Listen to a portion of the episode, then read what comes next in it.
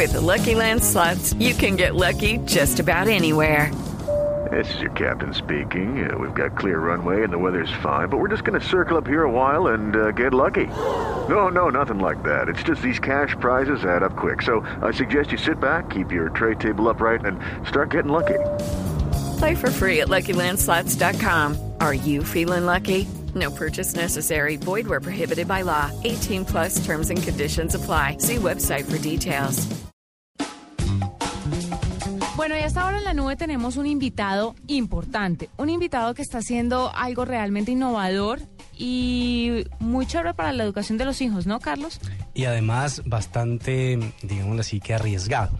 Eh, le cuento cómo lo encontré. Lo encontré porque aparece en online, bueno, una había una promoción en, en Facebook y en, Twitter eh, de un cuento que se llamaba Nicolás tiene dos papás, un cuento infantil. Y entonces, pues llama muchísimo la atención y entro allí y resulta que es un, es un, es un proyecto del Movimiento de Integración y Liberación Homosexual en Chile que lanzó precisamente un cuento una publicación virtual donde los protagonistas pues son dos papás y un niño y están abordando el tema, el espinoso y el cuidadoso tema de la adopción homosexual. Rolando, cuéntanos de dónde nace este proyecto y cómo, cómo, cómo, cómo, cómo lo llevan a cabo.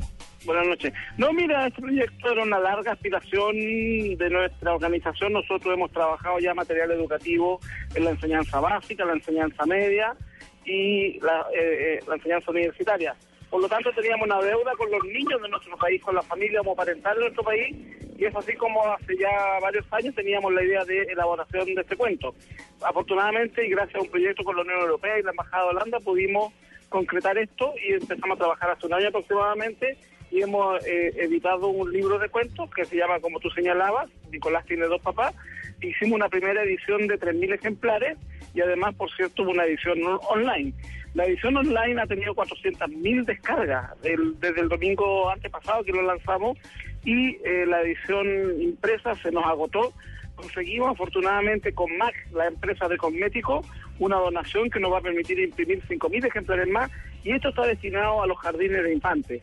La gracia y la discusión que se armó en Chile tiene que ver con que eh, este es el primer cuento en América Latina que nosotros sepamos que cuenta con el patrocinio y el respaldo de los organismos técnicos de especializados en niñez e infancia, como es la Junta Nacional de Jardines Infantiles de Chile, el, escuela, el Colegio de Párvulo, es decir, el Colegio Profesional de las Educadoras de Párvulo, y con la Facultad de Ciencias de la Educación y, de Psicología de la Universidad de Chile, que es la universidad más prestigiosa del país. Por lo tanto, eh, esto es una, eh, es una conquista en contra de la homofobia, es una señal de discusión y de colocar en el tapete la necesidad de reconocimiento de la familia homoparental, así que estamos tremendamente satisfechos.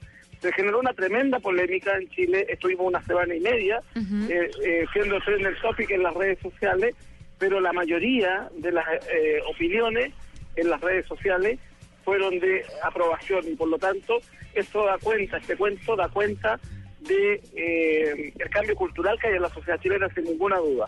Rolando, después de este cuento, Nicolás tiene dos papás, ¿qué sigue para continuar con el legado o, o, para continuar con esta iniciativa? Porque obviamente ha sido bastante efectiva, entonces de aquí en adelante, ¿qué otros cuentos tienen preparados o pensados?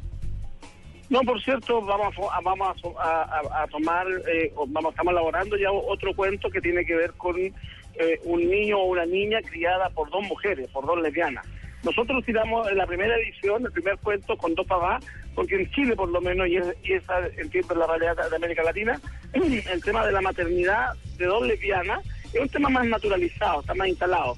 Pero entonces, por lo tanto, quisimos dar una, un golpe a la cátedra con el cuento de Nicolás tiene dos papás, porque además de esa manera golpeábamos el machismo y el patriarcado que radica fundamentalmente en las mujeres la responsabilidad de crianza y muchas veces, y en América Latina son datos de la realidad, y en Chile, por cierto, la ausencia de los padres en la crianza de niños y niñas es un dato duro y por lo tanto quisimos hacer dos gestos. Primero, un reconocimiento y una visibilización de la, de la paternidad homosexual, porque esta es más cuestionada. Hay muchas más sospechas sobre dos hombres criando un niño que sobre dos mujeres criando una niña, por el tema del abuso y esa ese fantasma que ronda la homosexualidad desde tiempos inmemoriales de abusadores. Por lo tanto, quisimos eh, hacer el primer eh, cuento con dos padres y por lo tanto viene un segundo cuento con eh, dos mamás. Rolando, ¿qué resistencia han encontrado ustedes eh, dentro de la sociedad chilena o, o por el contrario han sentido que esta iniciativa tan rompedora de esquemas ha, logrado superar esa la resistencia que tienen ciertos sectores sociales?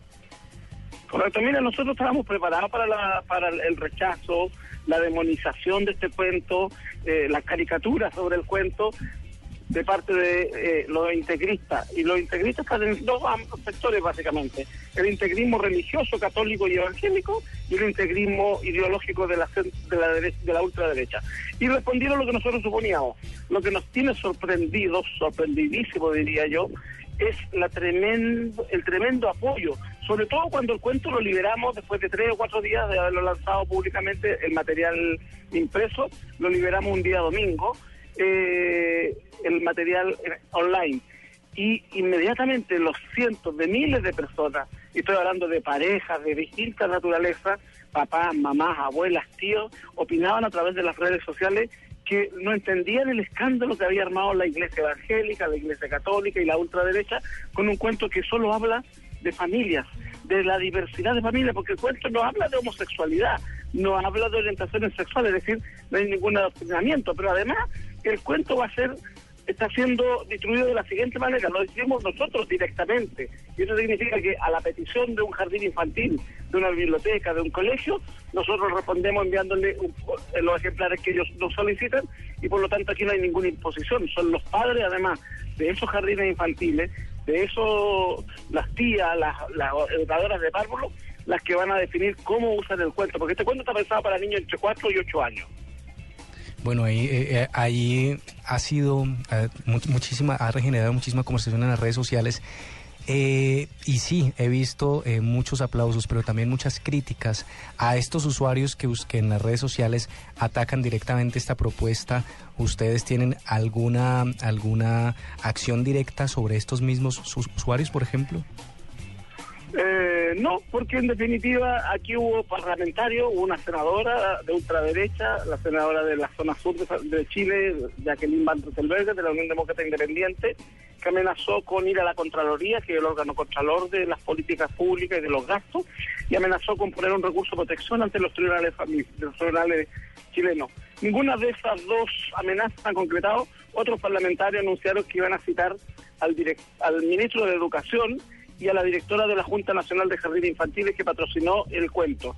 Ninguna de esas cosas se ha, se, ha, se concretado porque una vez que todo el mundo vio el cuento, la polémica armada les pareció tan absurda, tan ridícula, que no hay piso para hacerlo. Entonces, por lo tanto, no hay ninguna acción legal que se haya interpuesto hasta el momento en contra del cuento y nosotros, por cierto, no vamos a accionar legalmente en contra de los que han dicho, las brutalidades que han dicho, porque sus opiniones lo han dejado desnudo, al descubierto, ante la opinión pública, como unos trogloditas en términos estrictos. Bueno, él es Rolando Jiménez, representante del Movimiento de Integración y Liberación Homosexual de Chile, con este cuento que está dando mucho de qué hablar, pero que además, para sorpresa de muchos, allá en Chile y acá en Colombia también, fue muy bien recibido y seguramente las siguientes ediciones también serán muy bien recibidas y es un proyecto muy lindo, emprendedor, que ayuda a ser más tolerantes y aceptar las familias como son. A entender que el concepto de familia cambió hace rato. Sí, señor. Rolando, gracias por estar con nosotros y acompañarnos aquí en la nube. Gracias a ustedes. Un saludo a nuestros amigos colombianos y colombianas.